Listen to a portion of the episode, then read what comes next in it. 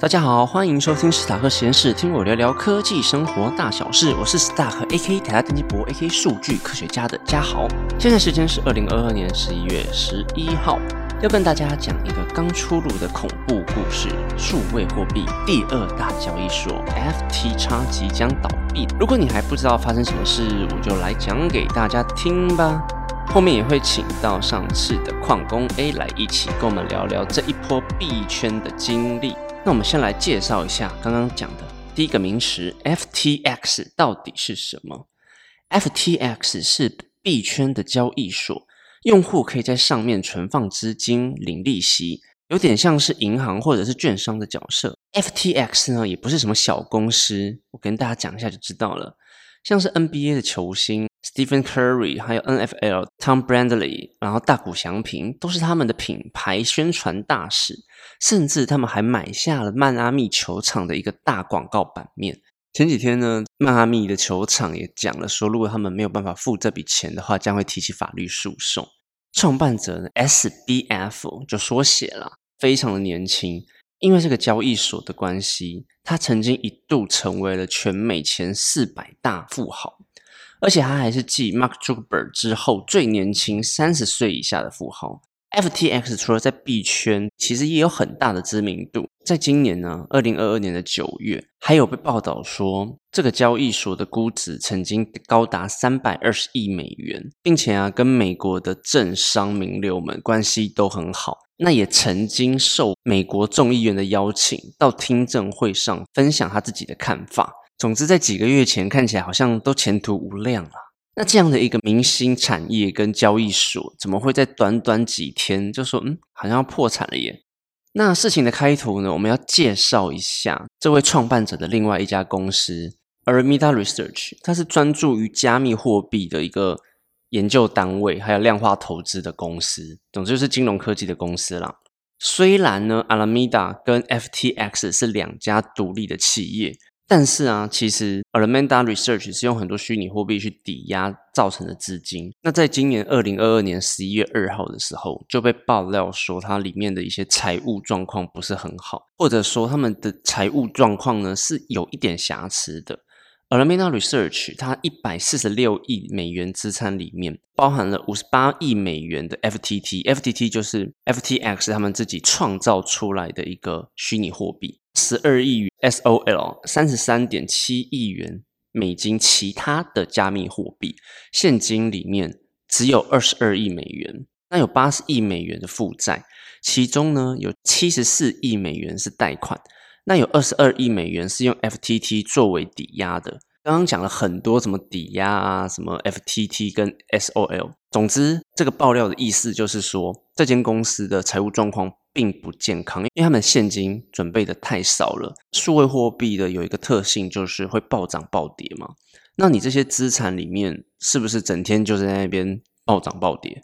就会让人家产生一个非常不信任的感觉，而且啊，另外一点，FTT 是由他们自己创办者创造出来的一种货币。球员签裁判有没有这个价值多高？好像变成你自己说了算。他用自己家发行的货币来去让另外一公司持有它作为抵押，然后去跟美国的银行啊再去贷款借出更多的钱。所以我现在可以生产一个斯塔克币，然后就跟银行说：“哦，我我这个很有价值哦，你可不可以借我钱？”谁会理我？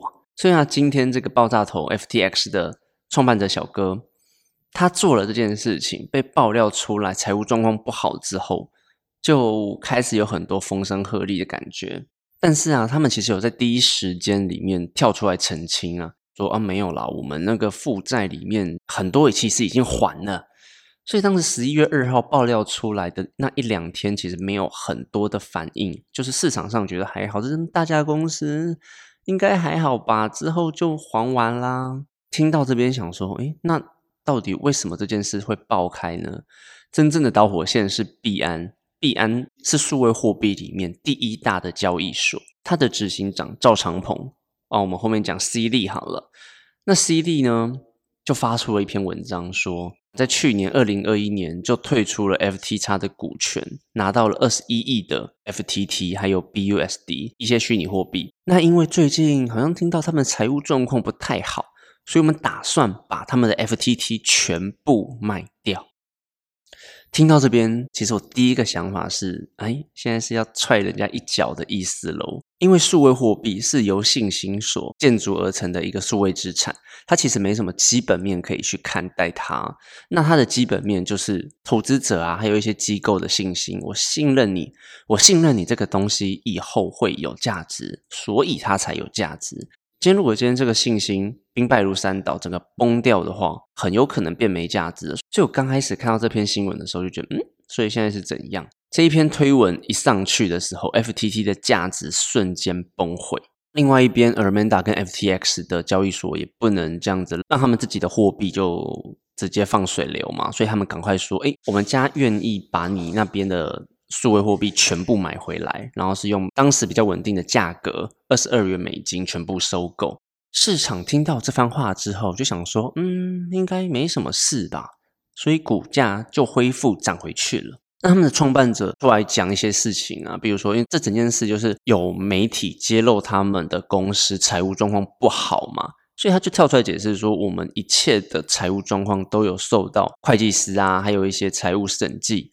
的监管，就大家不用害怕。然后那个时候 PO 了一篇文章，Beaters 的反战标语，Make love not war，就想说，哎，你们不要在那边闹啦，就大家充满爱嘛，对不对？不要开战。犀利呢，就看到了这篇文章，就说，哎，其实我们想要抛售，也是因为之前 Luna 的事件啊，就风险管理控管，我是对整个公司好。我我们以前也是你们的股东嘛，我们也持有你们很多 FTT 货币。我们不会要跟你们开战啊，只是我们不会想要去支持一些在别人背后讲坏话啊、捅刀的人。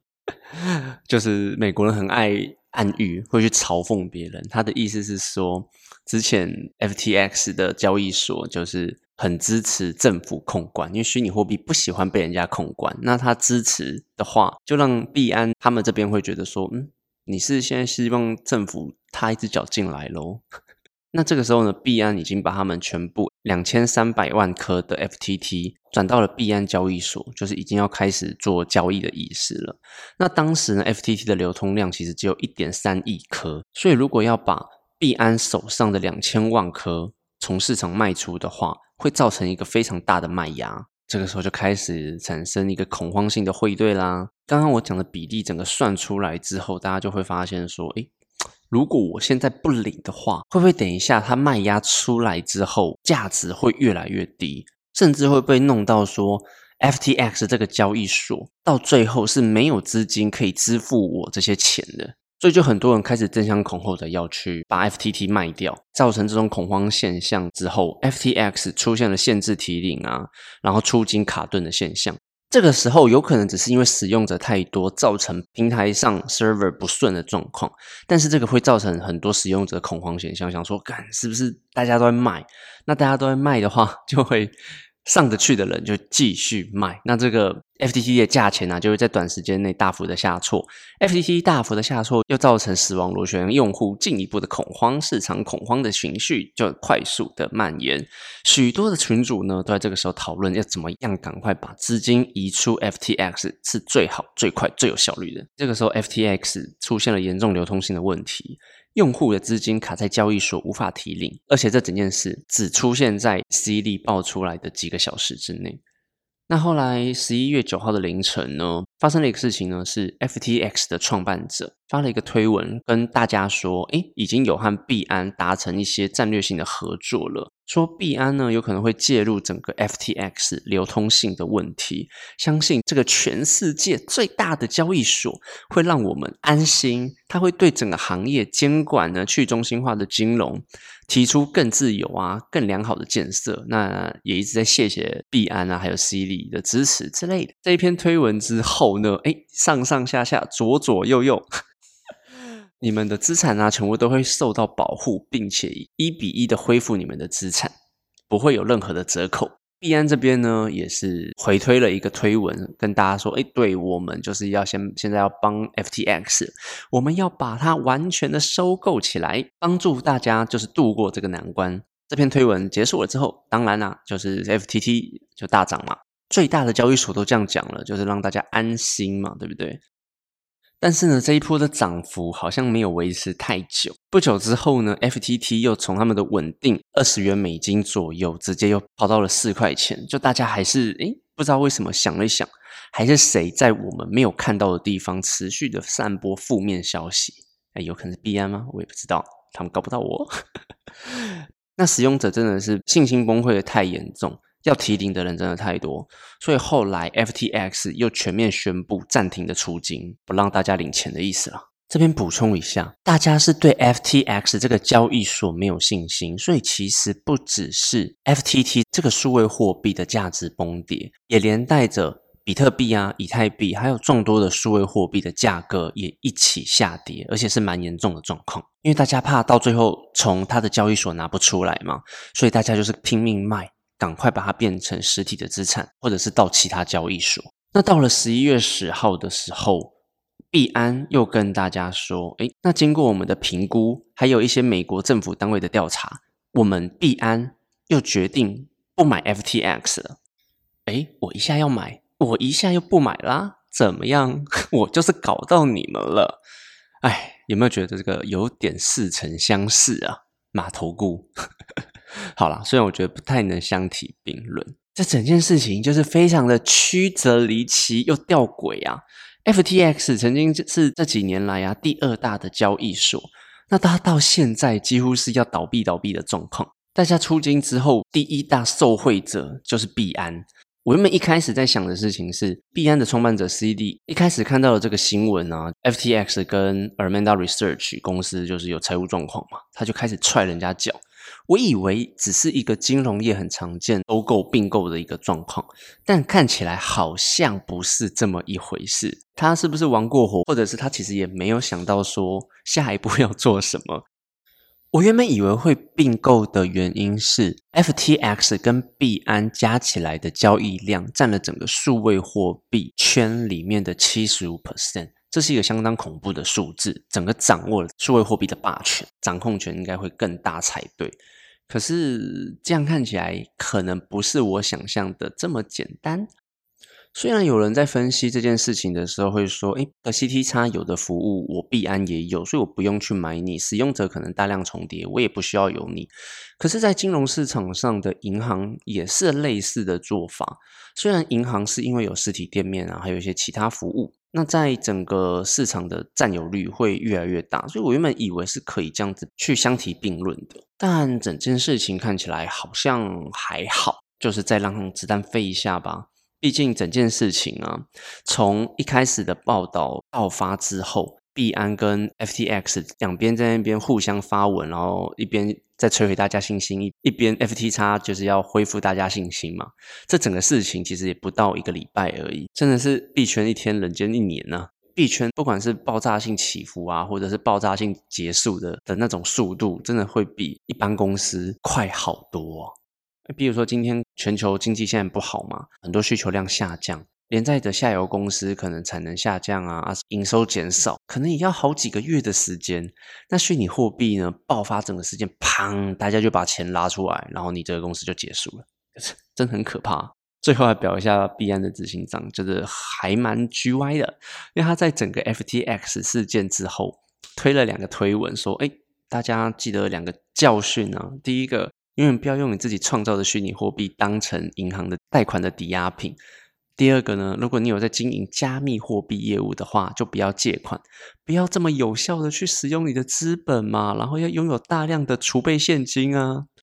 我想说，这 到底在讲什么？满嘴干话哎，真的是超夸张的，人家在悬崖边快死了，满口干话。